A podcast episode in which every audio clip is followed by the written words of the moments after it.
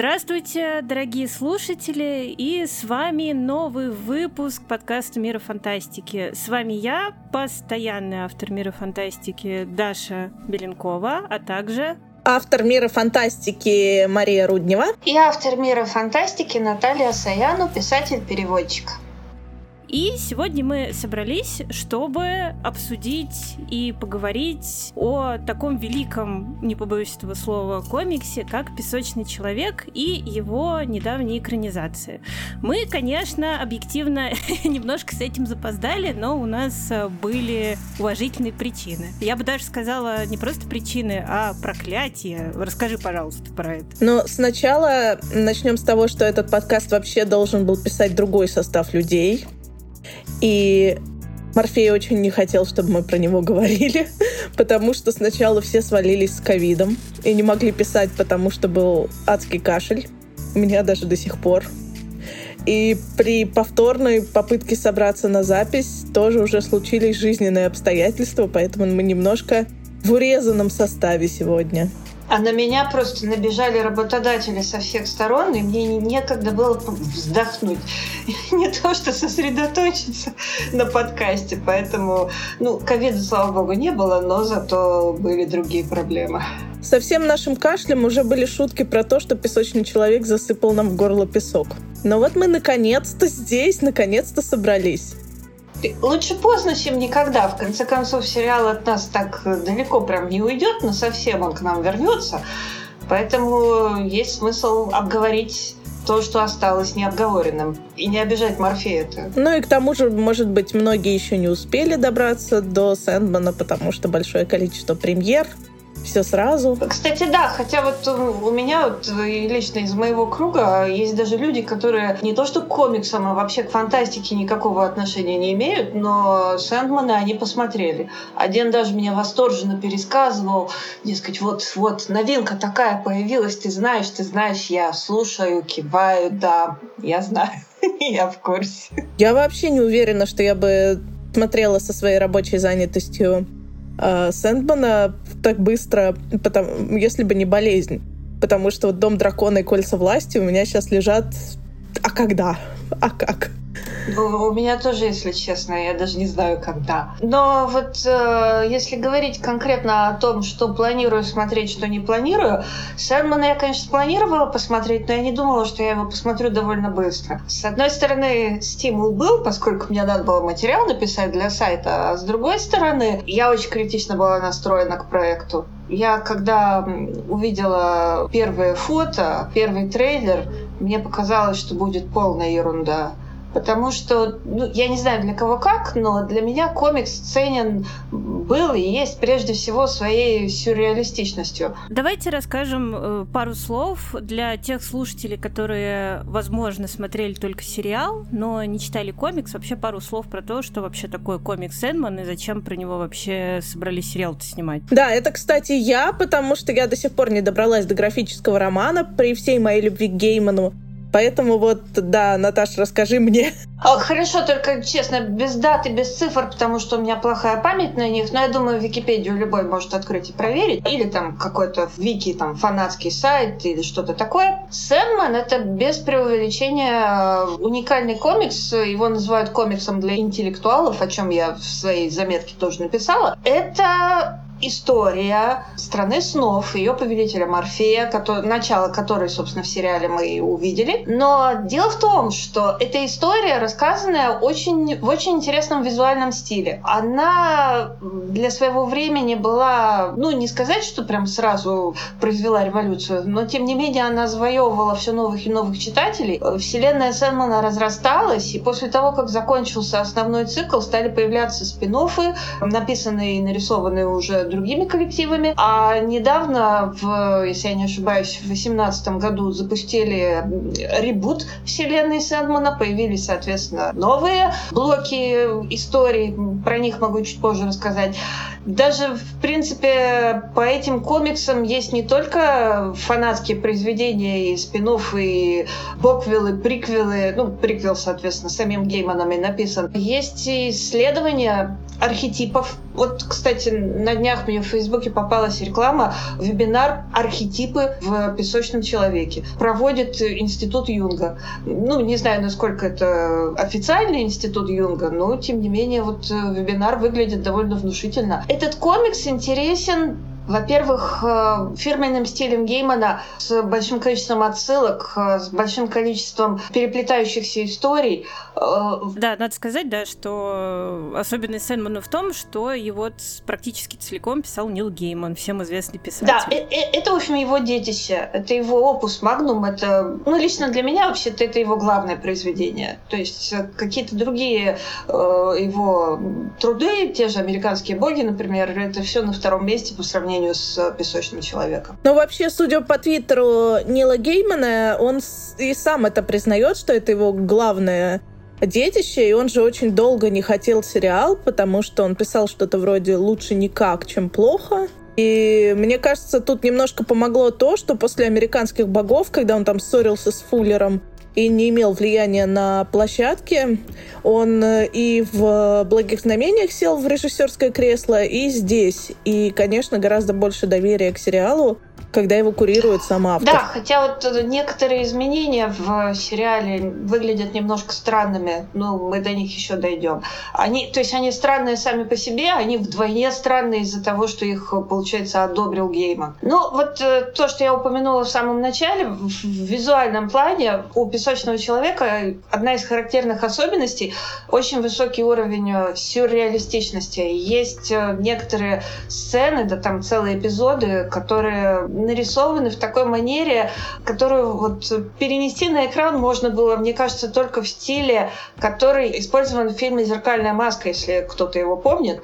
То есть про зеркальную маску Макин, по-моему, говорил, что это мир, который можно смять, как лист бумаги, а потом расправить, и он останется живым, вот что-то в таком вот духе. Вот Сэндман, в принципе, он такой и есть. Он то сминается, то расправляется, открываются какие-то новые пласты, новые истории, и новые главы оказываются, с одной стороны, самостоятельными историями, а с другой стороны, связанными с тем, что уже было рассказано раньше. И чем дальше, тем сложнее он становится. Э, тем интереснее, тем продуманнее, но ты в нем как бы увязаешь. И, в принципе, по моим меркам, это абсолютно гениальная штука, хотя отдельные главы и отдельные мелкие вставные какие-то новеллы, ну, я иногда оцениваю невысоко, то есть по-разному. Но в целом, именно как э, система, как э, феномен, как явление, ну, это крутая штука. Я бы сказала, что вообще никакое произведение, которое написано новеллами, разными, с разными сюжетными линиями не может быть ровным. И в сериале тоже есть более слабые серии, более сильные. И в комиксе, наверное, тоже то же самое, просто потому что такой формат. Да, я соглашусь. И мне кажется, еще стоит упомянуть, что оригинальный комикс еще особен тем, что это, по сути дела, часть мультивселенной DC на самом-то деле потому что выходил... О, да, я, я недавно об этом узнала, то, что Люцифер, которого играет, э, хотел сказать, Бриана Тарт. Господи, как ее зовут? Гвендолин Кристи. Точно, Гвендолин Кристи, вот. И Люцифер из сериала — это один и тот же персонаж. Да, Том Эллис, Люцифер, соответственно, из другого сериала. Ну, фанаты Люцифера, именно комикса Люцифер, были убиты горем, когда им предложили вот то, что предложили. Люцифер сам по себе как сериал, он неплохой, то, конечно, с комиксом его сравнивать не надо. Да, комикс Люцифер — это тоже своеобразный боквилл Сэндмана, на самом деле, такой далеко ну, он и есть. И, их, там, их там много на самом деле. Просто да, им, да, именно да. Люцифер, он стал самым, ну, не то, что прям знаменитым, но относительно более известен, чем остальные. Да. Ну, а как же Константин? Э, Константин, мне кажется, это гостевая звезда в да. да, да. Ну, я, я, честно, вот во вселенной DC я не, не очень-то разбираюсь, но Константин у него отдельная вселенная, он сам по себе. Кстати, о Константине можно обсудить вопросы кастинга в том плане, что Netflix же не получил права на Константина, и поэтому было принято решение, что у нас будет дважды Джоанна. Ну, получилось, по-моему, удачно в отличие от, э, от Люцифера. Если мы просто перешли к кастингу, давайте тогда по порядочку просто э, обсудим каждого. Давайте. Ну, с кого начнем тогда? Ну вот, вот начали с Джоанны, Константин. Начали с Джоанны, да. Uh, у меня тут э, двойное восприятие, потому что у меня сложное отношение к Дженни Колман. Я за ней пристально слежу. И я была очень рада, когда появилась Виктория. Оно, и... оно, оно сложное после доктора. Да, Потому что у Джены нет актерского образования, потому что Джену взяли сразу в сериалы, и в «Доктора» она попала из сериалов. И она объективно проигрывает мощным актерам а на одной площадке рядом. Она не вывозит, не вытаскивает. Но при этом она реально старается и работает над собой. И Клару она старается оставить позади. Я была на Фитконе в Бонне, когда она приезжала. И было видно, насколько ей уже вопросы про доктора надоели, как ей хочется говорить про Викторию. Тогда был в разгар съемки второго сезона. И вот в Джоанне Константин в версии современной я вижу вот это возвращение к Кларе, потому что Клары было слишком много, она была в слишком разных образах, и Дженни просто не удалось создать что-то новое. Блин, я сижу сейчас с лицом лица, потому что я только сейчас поняла, что она Викторию играла.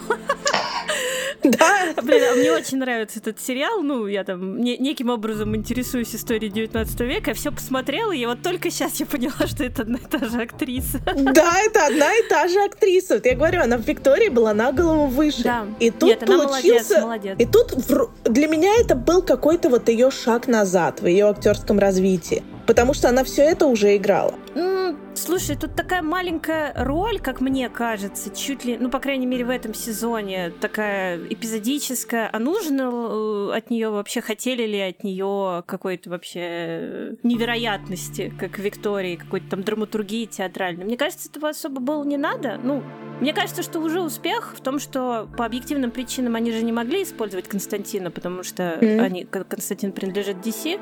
Уже успех, э, что из нее получился неплохой Константин и э, этот gender-swap, ну то есть э, изменение пола. Да, перса- gen- gender-swap Да, да, удался. Да, да, он удался. Жалко единственное, что она не курила вот так вот, как Константин. Ну что ж, что ж. Но на самом деле удачное решение именно их запараллелить. Взять, сделать Джоанну Константин в современном виде и все-таки дать настоящую, ту авантюристку из 18 Да, века. да, да, Да, это классно. Ну, вот, вот интересное дело, конечно, парадокс восприятия, потому что я ее на экране увидела в первый раз. У меня не было абсолютно ни- никакого знакомства до этого с ее актерскими работами. И, и- мне сработало, при том, что Константина я уважаю как персонажа, и ну, мне не было абсолютно отторжения, типа, а, во, поменяли, зачем поменяли.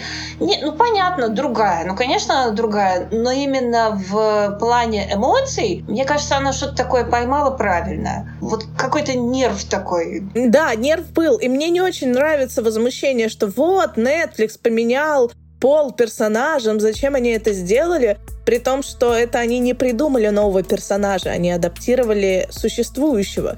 Точно так же, как с Люцифером, я видела его в комиксах, его там явно рисовали с Боуи, и мне кажется, что, ну вот, Гвендолин Кристи вполне себе с ее ростом, с ее фактурой, с ее немножко нечеловеческим лицом, вот не конвенционным, она очень хорошо вписалась. Да, если говорить про каст, э, традиционные возмущения в наших отечественных соцсетях и медиа, ну, в комментариях про то, что вот, опять Netflix, опять повесточка, опять там мужчины стали женщинами, белые стали черными.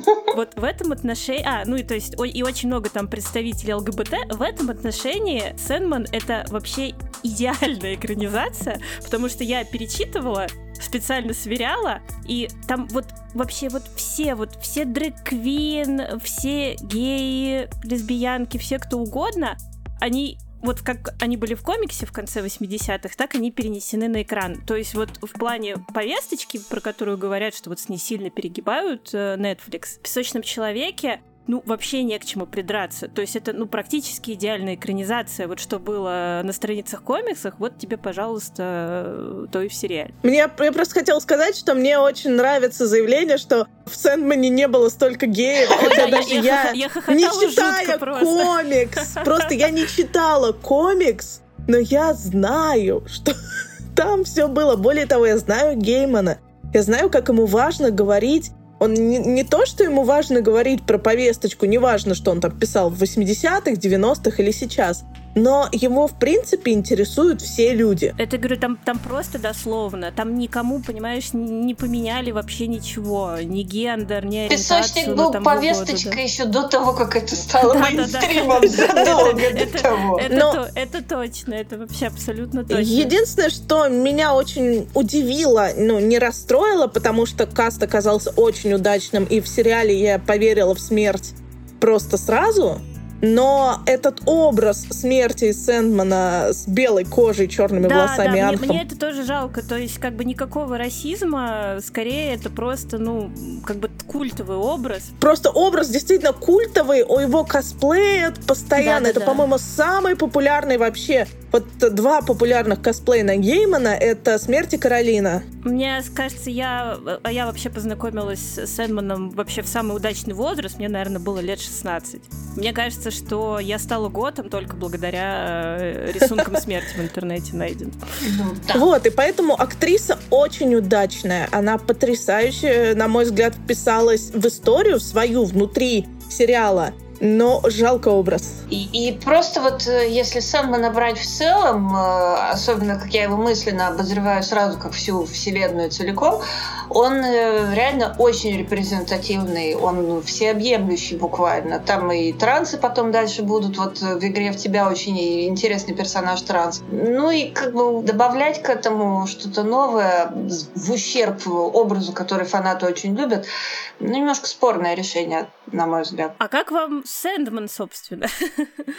Мне он понравился. Я знаю, что он в комиксах больше такой, как рок-звезда, но мне кажется, что вот то время рок-звезды Сэндмана, которое было актуально в то время, когда он создавался, прошло. И сейчас, ну, не знаю, он больше похож на кей-поп звезду. Да? Кстати, Нет, слушай, да, мне, да, мне да, все... что-то есть, да. Да, мне все понравилось. Он как в комиксе нытик эмо, так и тут он нытик эмо, все нормально. Я сегодня включила одиннадцатую серию, чтобы ее послу... посмотреть, наконец, руки не доходили. И просто опять мои страдания с твоими не сравнить. Да, да, да, вообще. Все как надо, просто идеально. Просто прекрасно. Да, нет. Он мне вот изначально он мне очень сильно не понравился. Я потом уже анализировала, пыталась понять, почему. Поняла, я по комиксу воспринимала Морфея старше. Тут он как бы молодой. Но я понимаю, конечно, почему его омолодили, аудитории всякое это интереснее. И по трейлеру было как-то, ну, так как-то просто вот не было какой-то магии в нем. Не почувствовала я волну нужную. А в сериале нормально. Я не скажу, что прям высший балл. Нет. Местами мне казалось, что он произносит диалог как-то так без искры и сам не верит в то, что говорит. Но были места очень удачные. Были сцены просто прекрасно снятые. Знаешь, а у меня возникла сейчас мысль, я тебя слушаю, что это концепт. Потому что я думаю о том, какое количество деталей вокруг Морфея создавали его образ. Вот этот подкладка плаща, в которой вселенная, это буквально в одном кадре видно, но это сделано. Весь его мир, персонажи в его мире, все, что творится вокруг него. Может быть, он и должен таким быть, немножко отстраненным, немножко безликим. Ну, допустимо, да. Именно, да, да, вот как... чтобы вот это играло все вокруг него, потому что он же, по сути, сам не действует, э, он сон он реализует чувства, эмоции там других, миры других. Ну да, он не, не, не от мира всего такой, да. Да, это интересная мысль, и на самом деле, ну это еще благодаря тому, что в разных томах комиксов разные художники. Я вот когда читала, я никогда не задумывалась, а сколько, собственно, антропоморфной сущности сну лет. Ну, то есть, как бы он же предстает в образе некого мужчины, вот сколько этому мужчине лет. Мне он всегда казался чем-то таким, ну, средним. То есть он в, каждом томе он какой-то разный. То ему непонятное количество лет, бесконечное, то он юный, то он не юный. И мне кажется, это круто. Ну, то, что удалось передать эту вот плавающую единицу. Еще с ним очень хорошо взаимодействует то, что взять моего любимого персонажа Хоба, который вот очень играет то, что его друг, с которым он встречается раз в сто лет, это какой-то неизвестное существо, и он очень обыгрывает это в О, это вообще, это вообще одна, к нему. Одна из, моих, одна из моих любимых новелл. Этот эпизод да, вообще мы, получился мы безупречный. Ни к чему придраться не могу совершенно. Не, прям супер. Давайте тогда уже поговорим как раз а, про различия, что, собственно, попало на экран, что не попало. Вот мы сегодня уже успели поговорить про то, что какие-то персонажи были адаптированы, потому что они принадлежат DC, и, ну, как бы, а сериал к DC никакого отношения не имеет. Ну, к Люциферу давайте вернемся, потому что там есть что добавить. Давайте, давайте. А, про то, что Люцифер основан на образе Боуи, уже было сказано совершенно верно, но надо учитывать не просто сам факт, вот Боуи и все. Надо учитывать то, какой это был образ и что с Люцифером дальше произойдет, потому что это важный момент. У меня вот на канале в комментариях, допустим, было мнение такое, что, дескать, Люцифер это трикстер, и у Гвендолин Кристи прекрасно получилось. Так в том-то и дело, что Люцифер не трикстер. Люцифер основан на образе Боуи, как его там, изможденный бледный герцог. Это образ, про который сам Боуи говорил, что это лед внутри, который играет в романтику. То есть это внутри должен быть абсолютно выжженный, пустой персонаж, который разочаровался во всем, которому ничего уже не надо, но он продолжает что-то вот делать, ну, может, по инерции, может быть, из упрямства. И надо учитывать, что потом с Люцифером будет именно в самом комиксе. И тут вот, как ни странно, э, у Элиса в Люцифере, в другом сериале, у него немножко лучше получилось, потому что он, когда скалится, у него в глазах пусто. И, и вот есть ощущение такое вот дьявольское у Кристи что-то не то. Может быть, она дальше раскроется. У Кристи вечно страдальческое лицо. Как будто она вот-вот заплачет. Да. У меня такое ощущение, что когда был кастинг, они э, опирались скорее как раз на то, что Люцифер должен был такой бесполый, ни мужчина, ни женщина. Ну окей, ну, хорошо. Так как, да, так как Тильду, Тильду Свинтон они не могли позвать Понятно, по какой-то да. причине. Да, они позвали второй доступный вариант. Возможно, Тильда Свинтон связана с кем-нибудь контрактом. Может быть. Ну да. Я где-то видела картинку, взяли арт с Люцифером и перерисовали его с Кристи. И получилось хорошо на рисунке. А, во-первых, у нее на рисунке длинные волосы. Она выглядит так, такой роковой немножко женщиной, но все равно узнаваемая.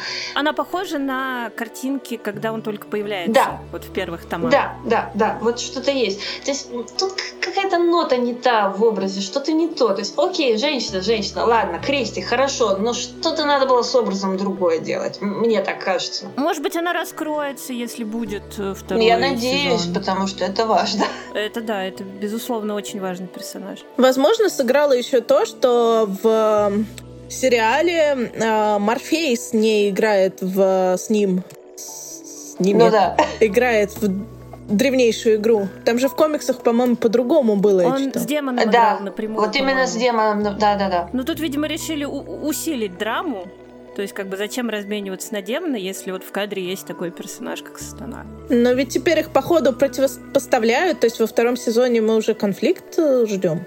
Ну да. Да. В комиксе-то этот конфликт такой э, Ну, интересный. я Не не- хочу спойлерить. Может быть, они там драться будут, я не знаю, что что-то там будет. да. Да, непонятно, насколько второй сезон будет продолжать аккуратно переносить то, что было в комиксе на экран. Но, как мне кажется, у первого сезона это очень Кстати, говоря про кастинг, вот Наташа не смотрела «Доктора Кто», поэтому для нее все эти люди, она их видит первый раз в жизни. А я сегодня смотрела одиннадцатую серию и орала. Потому что сначала в новелле Калиопа появляется Рори Уильямс, а э, в исполнении Артура Дарвилла, а потом Дерек Джейкоби, который играл одного из мастеров. Ты просто сидишь, ну да это же Netflix, откуда здесь-то британская коммуналка? Ну вот так вот. Слушай, это знаешь, появи- появляется один и все. И они просто, они, они ходят. свет, да. Просто, ну реально. Н- И, наверное, если посмотреть, то еще найдутся актеры из британской коммуналки в кастинге, но просто это вот самые засвеченные. Ну, круто, но, но- но доктор тоже надо посмотреть, конечно. Это тема для другого подкаста. Да, обязательно надо, я прям советую. Мы там в подкасте о старых добрых сериалах как раз рассказывали, зачем надо смотреть доктора.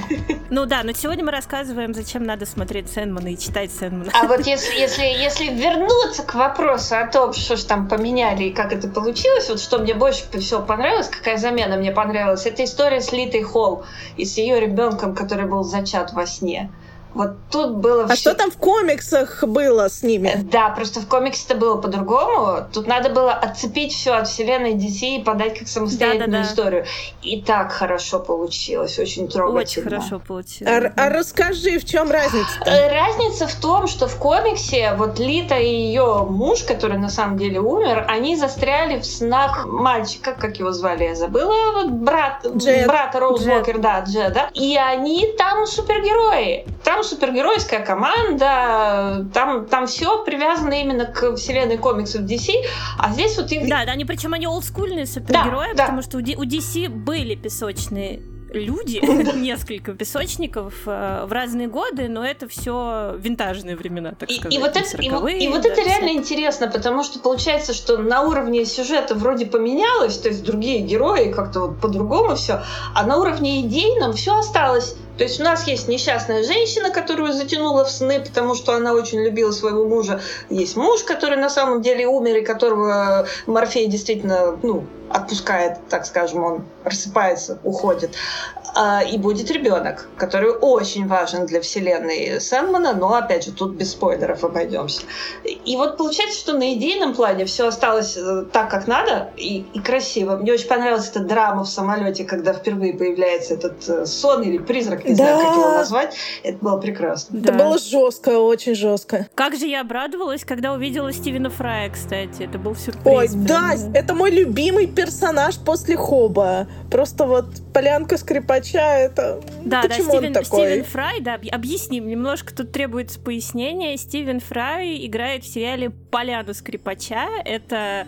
Буквально да, поляна. Да, да, да, это буквально поляна. Это э, антропоморфическая манифестация волшебного места в стране снов Поляна Скрипача. Фольклорно вообще Поляна Скрипача — это э, Фидлерс Грин, по-моему, да? Это Да, такое да. фольклорное место, куда попадают э, э, моряки, поэты, танцоры, э, либо там моменты бедствия, или либо если умерли в пути, ну такой, в общем... Я думаю, А, если, волшеб- если коротко, это рай для моряков. Э, это- Да, да, да, такое веселое волшебное, веселое волшебное место рай. И он вот да, Теперь мы знаем, что рай для моряков — это Стивен неплохо. Да. И он, кстати, он, он, кстати, идеальная поляна скрипачей, просто, ну, то есть, очень круто, очень хорошо Он и получилось. внешне похож, да. Он- Да, да, да. Да, он реально похож. А как вам Карифнянин, кстати? Мне понравился. А, отличный крефнянь.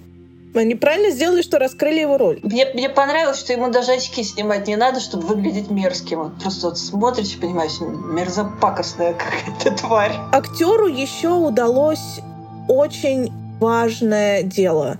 Он все время играл персонажа в круглых очках и при этом не свалился в Кроули. Да.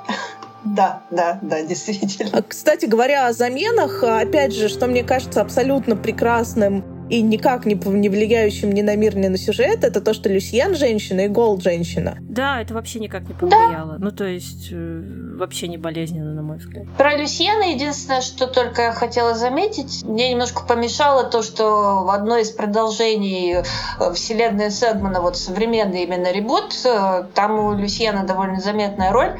И я как-то примеряла все время эту актрису, ну, гипотетически представляла себе, что вот если снимут и «Страну снов» тоже, она там не совсем вписывалась. Но все равно образ получился интересный, хороший образ получился. Я ей верила все время. А, а как насчет вечных, которых нам показали, ну, кроме сна и смерти? О, это прекрасно. Я все пыталась понять э, страсть. Я вот знаю, что это транс-актер, но я не, не- но я не понимала, кто это базовый, это женщина или мужчина. Ну, так и надо. Ну да. Да! И это прекрасно совершенно вышло, потому что это было в том числе сыграно. То есть они не взяли транса просто потому, что это транс. Нет, так, так должно быть, да. Они взяли прекрасного актера. Мне очень нравился, конечно, ее образ в комиксе, потому что опирались художники на Ини Ленокс. Ну, так тоже бледнокожая, с черными волосами, тоже такая бесполая, непонятная, красивая сущность, не то мужчина, не то женщина, но, в принципе, то, что показали в сериале, тоже хорошее. То есть, ну, с первого взгляда мне было так непривычненько, А потом, когда еще раз несколько раз показали, я такая решила, что ну, вполне достойно. Но, кстати, я добавлю для тех, кто комикс не читал, что в комиксе страсть именно себя называет гендерно-нейтрально или гендерно-флюидно, то есть не, не, не останавливается на женском или мужском роде, а вечные к, к нему, к ней обращаются сестра-брат. Сестра-брава по-английски. Ну да. Кстати, вот интересно, по идее, все вечные гендерно-нейтральны, потому что влияют и на мужчин, и женщин, но только страсть присутствует присваивает это себе. Ну да. А остальные останавливаются все-таки на каком-то одном облике. Потому что, ну, было бы, может быть, логично, если бы там Морфей был, и женщина, и мужчина, и смерть. Говорят же, что смерть приходит ко всем под видом самого любимого, желанного, долгожданного человека. Но нет, они все определились. Мне очень интересно, э, какое будет безумие. Да, ну, да. Да, да. Ой, надо правильно называть ее на S, я все время забываю. Там в правильном переводе все, все, все вечные должны быть на S. Ну, потому что в английском они все на D. Да, да, да. Но я не помню, как безумие переведено. Я тоже S. не помню, потому что я оригинал пересчитывала.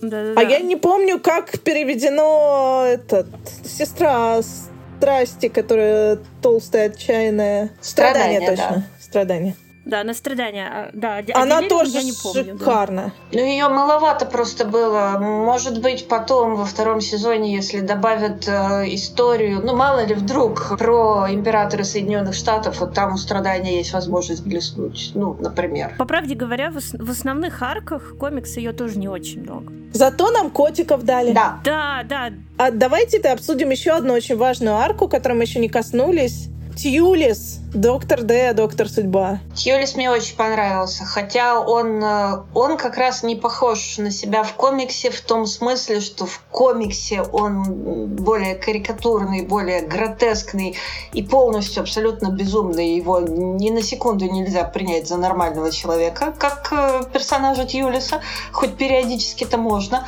но Тьюлис э, мощно очень сыграл. Да, он страшный, особенно когда он абсолютно абсолютно скатывается в полное безумие, когда он там устраивает э, веселую вечеринку в закусочной. А мне было страшнее раньше, когда вот у него было это тихое безумие. Самая жесть, это когда он с этой женщиной а, ехал да, в машине. это тоже очень страшно. Это просто жизненно. Да, да, да. Потому что в том, что происходило уже в кафе, я не знаю, жестче это было в комиксах. Нет, в комиксах, ну, было по-другому явно но мне безумно понравилось, как вот он именно вскрывал нарывы. Он же не заставлял их делать то, что они не хотели. Ну, в комиксе детали различались, в жесте там было побольше, но мне кажется, это не принципиально, потому что идея та же самая. Да, абсолютно. То есть, как бы дух эпизода был прям очень хорошо да. передан, и там ничего не переврали. Вот, кстати, как раз вот об этом чувстве сюрреалистичности, которого в комиксе очень много, и он, и оно играет на руку очень многим эпизодам и сохраняет вот это ощущение сна, то прекрасного, то кошмарного. Как вам кажется, в сериале объективно этого, конечно, не додали, но вот в каких местах вам бы хотелось, чтобы это было больше? Вообще можно было бы этого достичь нетфликсовскими бюджетами, с помощью там современной графики и так далее? Знаешь, а мне всего хватило, потому что вот этот вот неспешный ритм, выбранный для повествования, который многие комментаторы в сети тут же, естественно, окрестили скучным, ну, потому да, что да, да.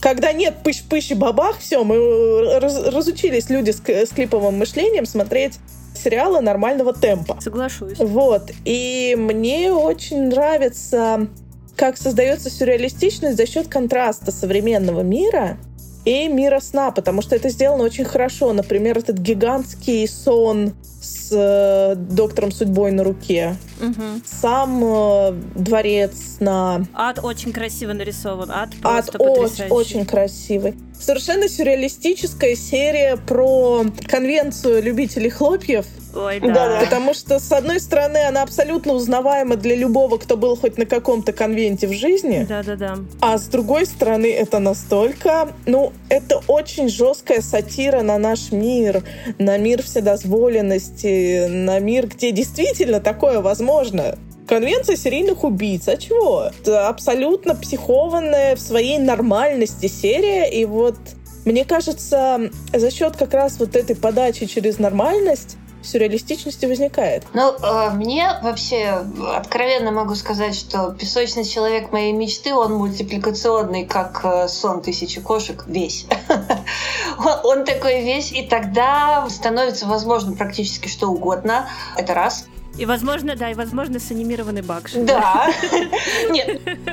Не-не-не, они должны быть в стиле Аркейна, я считаю. Может быть, в стиле Аркейна. Ну, опять же, я держу в голове зеркальную маску. Я просто очень ее люблю. И если кто ее не смотрел, то очень рекомендую. Это тоже по сценарию Геймана снято.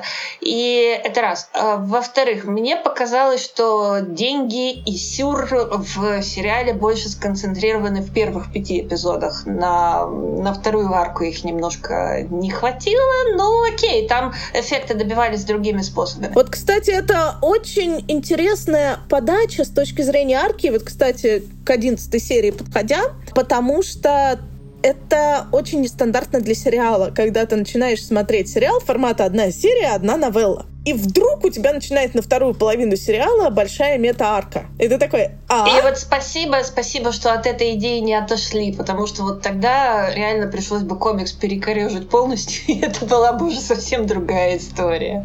Ну хорошо, что оставили. Но это смело. Это смело, это неожиданно для современного кинематографа. Прям реально. Я уважаю их. Это был риск. Но он оправдался слава богу. Хорошо, потому что, при том, как я уже говорила, я изначально была очень критично настроена, но теперь да, я хочу второй сезон, я хочу увидеть э, дальнейшие истории, ну хотя бы еще две, посмотреть, что получится. Ну куда уж Сэндману до Дома драконов, да, которому продал второй сезон дали с первой серии. Угу. Блин, я как старый фанат, у меня был просто дичайший синдром утенка, я прям с первых там каких-то просочившихся анонсов, я думала, что получится просто лютое говно. Я такая, фу, это же будет там классическая экранизация Netflix, да, да, где да. все переврут, все будет отстойно, там, не знаю, будет три с половиной пикселя на квадратный метр, и вообще никакого духа комикса, все персонажи неправильные, все плохо, и вообще там сочинять что-нибудь новенькое. Нет, для меня это прям Э, не знаю, сюрприз, подарок, мега открытие. Это реально очень хороший сериал по комиксу, причем по такому сло по сложному комиксу. Да, причем некоторые сцены, некоторые кадры прям тютелька в тютельку совпадают с комиксом. Да, это прям, это прям с, с огромной любовью, это прям такое письмо любви, признание любви, ничуть не хуже, чем Собственно, другое детище этого режиссера «Благие знамения», который тоже очень близко к первоисточнику. Да, «Благие знамения» вообще шикарные, и очень интересно, что же сделают со вторым сезоном, под которым уже нет э, первоисточника, и просто остается гадать, не осталось ли у Геймана каких-то наработок, которые у них с Пратчетом были, которые он решил реализовать. Возможно. Там же было еще несколько маленьких рассказиков, что-то вроде «Рождество у Зерафеля». Что-то такое было, да да-да-да. Точно, точно какой-то материал у них был. Так что очень ну, интересно. теперь будет сложнее, потому что фандом уже у сериала, наверное, побольше, чем у книги. Требования свои, ожидания да. свои. И эффект неожиданности второй раз не сработает. Теперь придется... В принципе, очень приятно на самом деле, что в не самого популярного Сэндмана, потому что, ну, на мой взгляд, не знаю, сейчас поправьте меня, но книги читают все-таки больше количество людей, чем графические романы. Потому что графический роман жанр более сложный. Тем более не все понимают различия отличие графического романа от комикса и тоже бывает разочарованы. Не, конечно, безусловно. Сэндман такое произведение, я бы сказала, ну, для избранных это будет, конечно, громко сказано, как неправильно, но это скорее для тех, кто вот когда-то на, нее, на него попал и заинтересовался, или кто был фанатом Геймана, решил посмотреть, от чего у него еще есть, узнал про Сэндмана и прочитал. То есть не, не так-то просто вот просто так идти и, и наткнуться на Сэндмана. Здорово, что сейчас очень многие приходят в фандомы именно через сериалы, потому, и что сериалы хорошие, и дают возможность э, спокойно да, познакомиться круто. с первоисточником и не испытать разочарование, типа вот я посмотрел сериал, мне понравилось, а в книжке что-то не то, как сейчас бывает часто. Да-да-да, не, это очень круто. Потому что я помню, я в подростковом возрасте как раз мне очень сильно нравились книги Геймана. Я э, погуглила, чего у него еще есть, узнала про Сетмана и там еле-еле душа в теле нашла где-то в интернете какие-то кривые фанатские переводы. Ну, вот сейчас в Эксмо выходит переиздание «Благих знамений» с иллюстрациями Полины Граф. Так что для людей, которые ко второму сезону придут к фандому благих знамений, будет подарочек. А вот кто, кто у нас сейчас переиздает Сэндмана, я не помню, честно. Азбука? Мне кажется, Сэндмана не переиздают, но, по-моему, ну, до сих пор, в принципе, можно купить. Занималась им Азбука до сих пор. Э, до увертюры они довели, по-моему, если я не угу. ошибаюсь. И, по-моему, смерть они тоже Да, и смерть тоже, да. И еще какой-то отдельный роман, вот прям роман с картинками, то есть это не комикс, про Японию. Забыл, как называется. Йоситака Амана тоже название не помню. Да, ну это, это такой тоже Бонус такой, да, да. Боквилл, да. Ну, в принципе, можно купить на вторичке. Многие продают э, прям коллекции свои. Ну, или оригинал. Ну, это очень здорово, что люди имеют возможность войти. Я сама уже смотрю в сторону, да, надо почитать. Надо почитать. Надо посмотреть, как это было. Это супер круто. Потому что на самом деле э, крутых графических романов, которые по вообще по качеству своему ничуть не уступают каким-нибудь классным книжным сериям, их дофига. И про многие знают только любители. То есть вот люди, которые реально интересуются комиксами, граф-романами, они там сидят, они либо читают в оригинале где-то достают, либо читают э, переводы таких же энтузиастов. А потенциал, да, потенциал у таких графических романов и для экранизации, просто для того, чтобы, ну, почитать, насладиться, просто офигенно. Мне кажется, что у нас и культура комиксов-то в стране только последние там лет Ой, 10 начала как-то формироваться. Да, это и точно. До, до графических романов люди в массе еще просто не дошли, потому что они только осознали, что, блин, есть комиксы. Комиксы — это не просто детские книжки с картинками, а это серьезные темы, поданные просто в таком формате, что это форма, а не... Но есть куда расти, это же здорово. Да, Работаем на просвещение. Да. Читайте графические романы. Вот, кстати, раз заговорили про э, благие знамения, как считаете, есть ли, ну, из-за того, что режиссер один и тот же, некие художественные сходства с благими знамениями у сериала? И вообще с другими экранизациями Геймана. Ну, мне кажется, что вот про благие знамения ничего сказать не могу, вот то, что наконец-то Гейману повезло, и эта экранизация не отстой, это точно. Ну, благие знамения, с ними ему тоже очень повезло. Да, ну вот, не считая, не считая благих знамений, да. У них абсолютно разные вайбы. Просто во-первых, я, кстати, очень сильно люблю «Никогде» за дверье. Ты, ты имеешь виду экранизацию? Ну да, она мне тоже нравится, но она, по-моему, общепризнана, она общепризнана плохая, по-моему. Там молодой Капальди в роли Ислингтона, это она такая наивная, такая милая. В общем, мне она очень сильно нравится.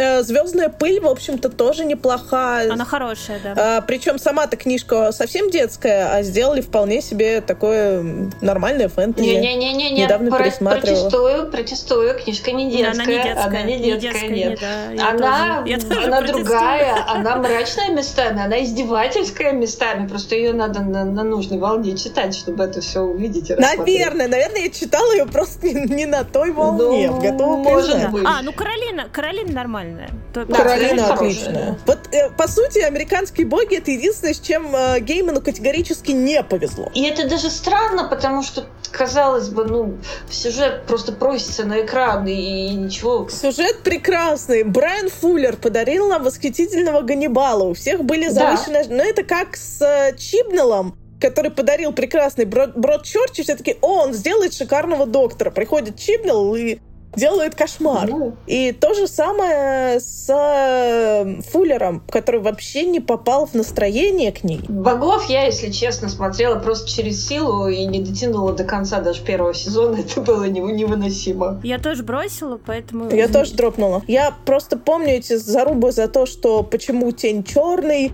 поиски в книге буквально описание тени, что да, окей, он таким может быть.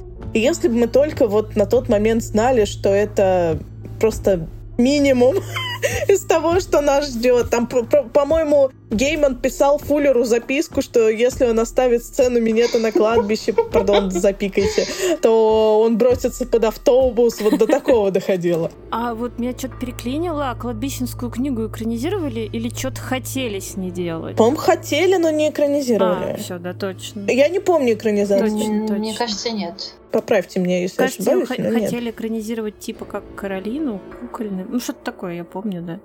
Вот, а давайте перейдем к одиннадцатой серии Да, уже давайте, наконец, давайте. мы уже раза три пытаемся прийти. Она, конечно, была внезапная, как лосось в кустах черники. Безусловно. Вообще это круто. Я вообще не помню случая, когда вот так вот на тебя вываливают сюрприз вообще без анонсов, без всего. Это было супер И классно. так красиво. Да, но сама, но сама по себе серия на самом деле так себе. но- Ну, я говорю, я порадовалась тем, что я видела двух актеров, которым глубоко симпатизирую, и которые очень хорошо поиграли свои роли.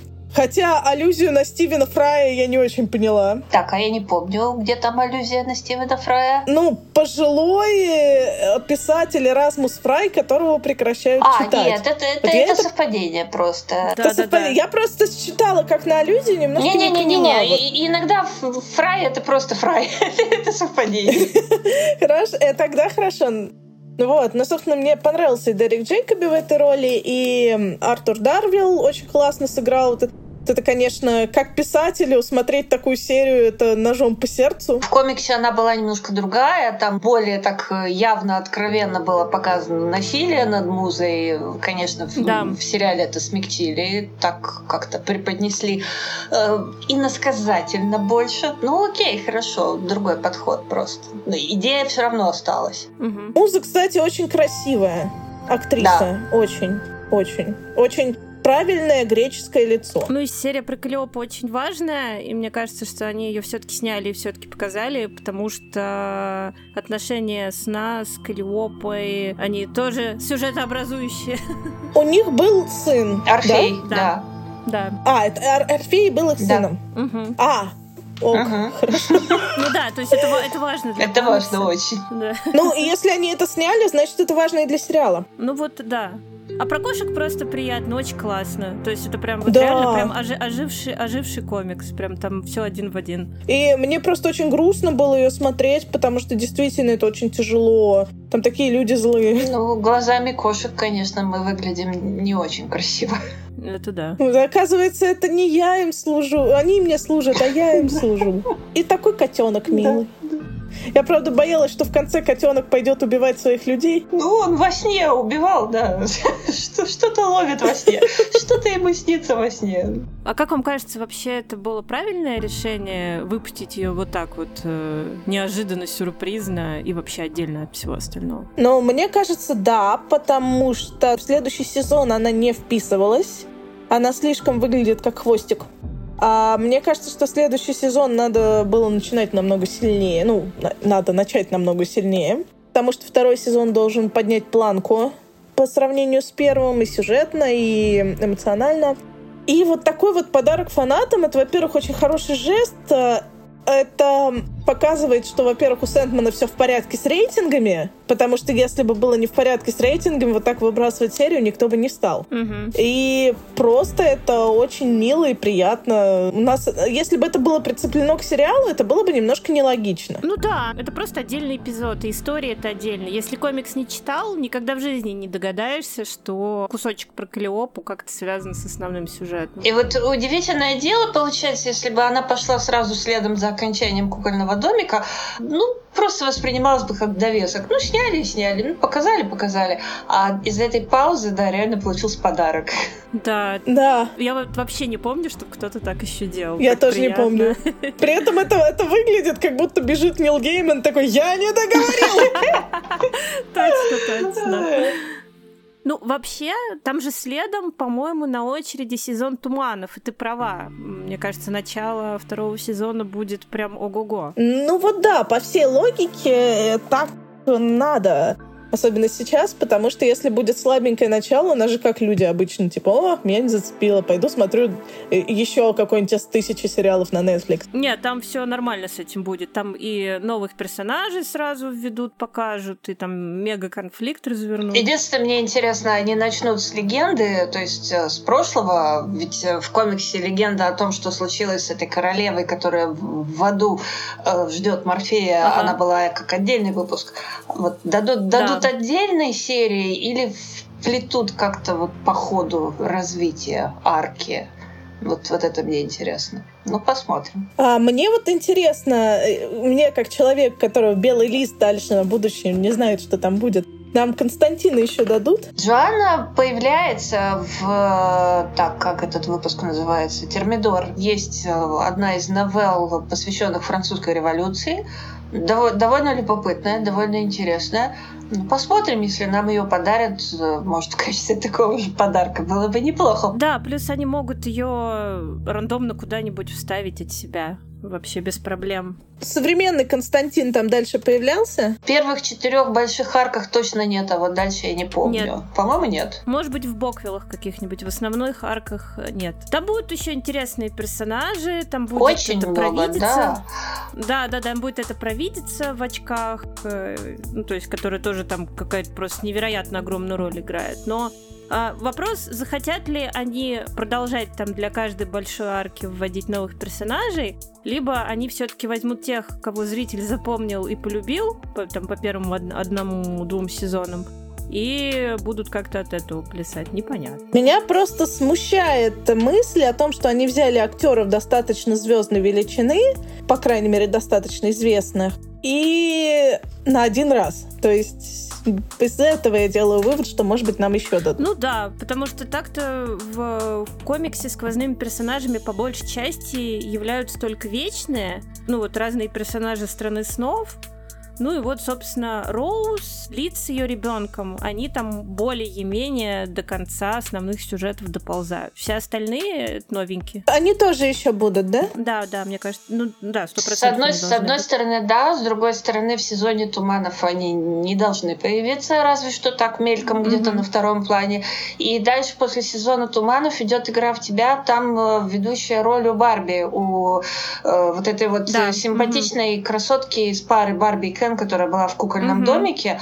Ну, интересно будет посмотреть на актрису, как она с этой ролью справится, потому что там большой драматический потенциал у нее. Что немножко странно, потому что она кажется такой вот э, целлулоидной куклой. На самом деле нет, там персонаж угу. гораздо глубже. Да, игра в тебя очень крутой сюжет. Прям, прям реально очень интересный. Кстати, а у этого чувака из кукольного домика, который Дива, у него там дальше что-то будет, или он нашел свое счастье и все? Это кто? Хозяин Хелл, хозяин дома, как бы. А, Хелл, Хелл, Мне кажется, Хелл, нет, да, нет, по-моему, нет. Его, и он, он в комиксе есть эпизодически, к нему, по-моему, Роуз приезжает один раз просить о помощи. И он ей как-то помогает, с ней куда-то ездит. Ну, в любом случае, не скоро и так мельком. Ну, да, да, да, да. Вот, кстати, основные разницы с благими знамениями, я бы сказала, что, ну, помимо того, что благие знамения — это экранизация цельной книги с цельной историей, то, во-первых, атмосфера совершенно разная, и, во-вторых, все-таки все персонажи благих знамений всегда работают постоянно. Ну, то есть они все влияют на сюжет, они все в течение всего сериала. Вот. И мне кажется, что говорить о сходстве с благими знамениями как-то в рамках совершенно разных форматов ну, сложно. Ну, вообще это момент концептуальный, потому что благие знамения там больше идет, э, ну, не то, что борьба добра со злом, ну, какой-то такой вот нестандартный, не, не, не тривиальный взгляд на борьбу добра со злом, в которой они меняются местами, да, и ведут себя не, не подобающе классическим э, сценариям.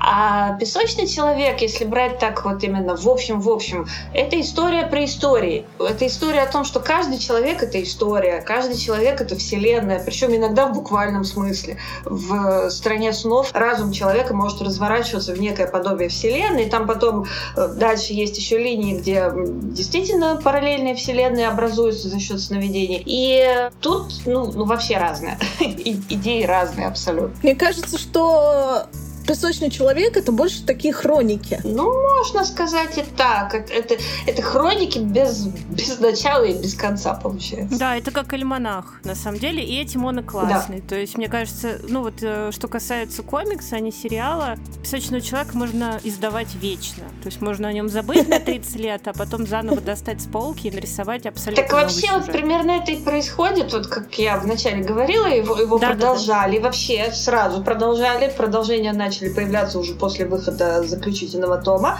А потом в 2018 году произошел ребут, и вот я прочитала из ребута два э, комикса. Один назывался «Дом шепотов», он снят на основе ну, с таким новоорлеанским колоритом. Э, там главная героиня Эрзули, новоорлеанская богиня любви. Ну, богиня немножко неправильное слово, она Эшу или Лоа, какой там термин верный.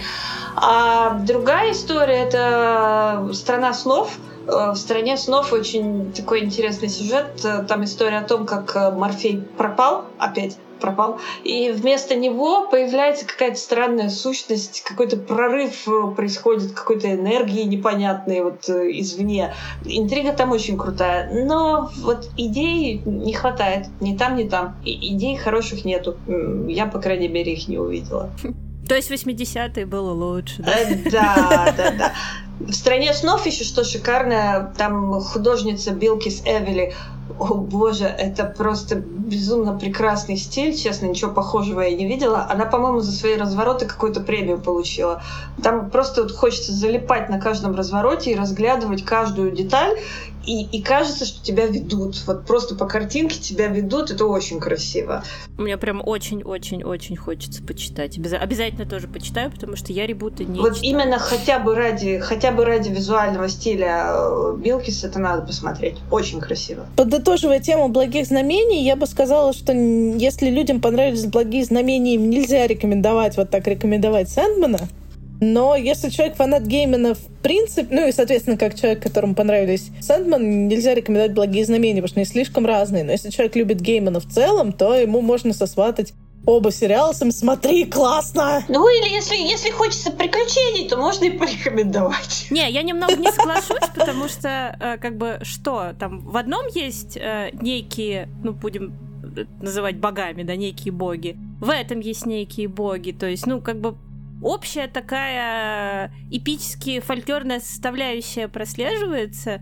И насколько я себя как бы помню, когда я только познакомилась с Энманом, меня это подкупило, потому что мне уже нравились «Благие знамения», мне уже нравились на тот момент американские боги, и мне закономерно понравился Сэндман, потому что, в общем-то, и там, и там, и там, и там говорится о каких-то там великих э, сущностей, которые управляют жизнями людей, и интересно там смотреть за их. Вечные проблемы. Да, да, да. Да. А еще это буквально две экранизации двух самых важных для Геймана. Это да. Ну, я думаю, что мы можем вынести наш вердикт. Он, конечно, и так уже, наверное, понятен для тех, кто нас целиком послушал. Возможно, те, кто нас целиком послушал, решили, что мы тут немножко пристрастны. Ну, мы не врали, мы сразу сказали, кто фанат чего вообще-то. На секундочку. Не, не, если вот давайте так, давайте вот вообще абстрагироваться от того, что кто-то там в 16 лет э, думал, что Морфей очень ничего мужик. Вот просто абстрагируемся от этого.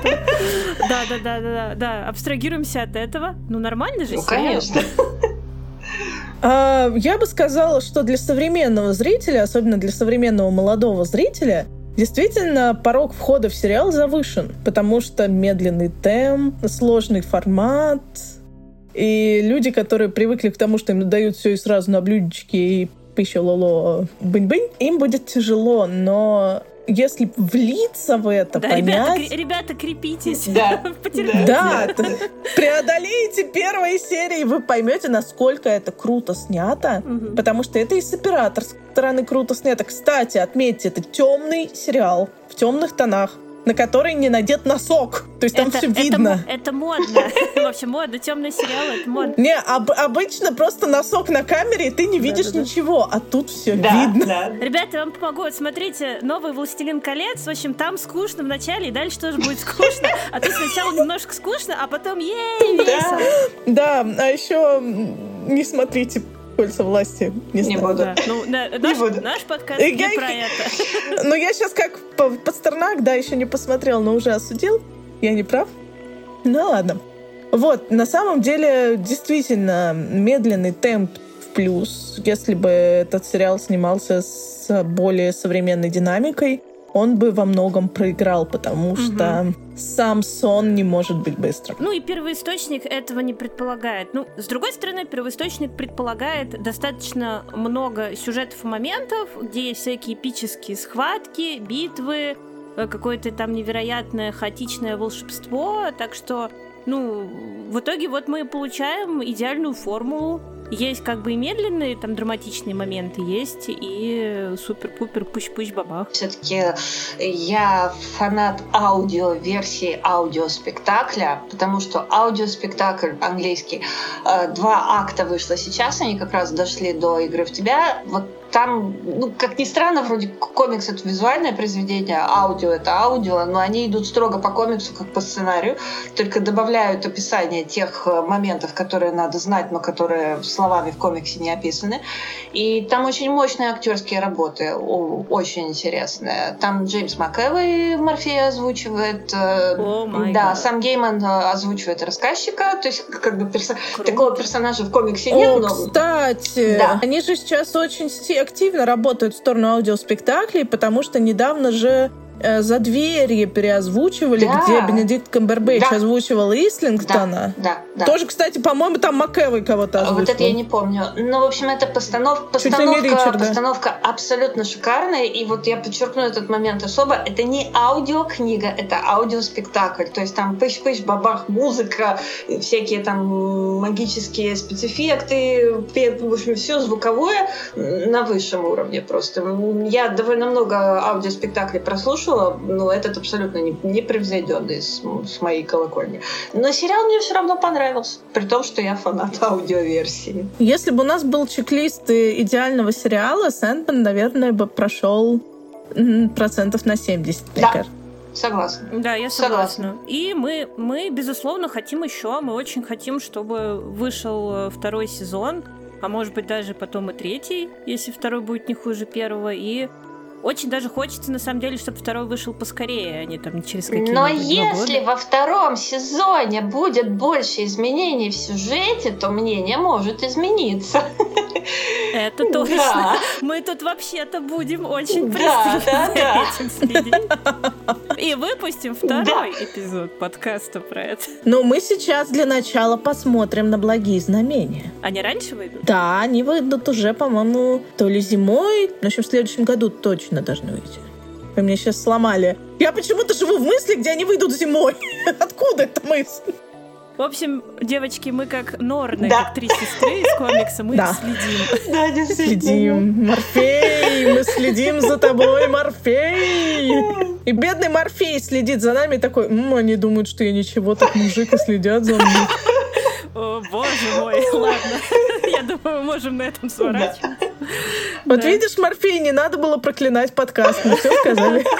Да, дорогие слушатели, спасибо вам большое за внимание. С вами была Даша Беленкова, постоянный автор мира фантастики и очень большая фанатка Лорда Морфея 16 лет. А также... Мария Руднева, автор мира фантастики, писатель и редактор который очень понравился сериал и который большая фанатка Нила Геймана в целом. И Наталья Саяну, которая очень любит аудиоверсию, но сериал тоже полюбила. Всем пока и всем сладких снов.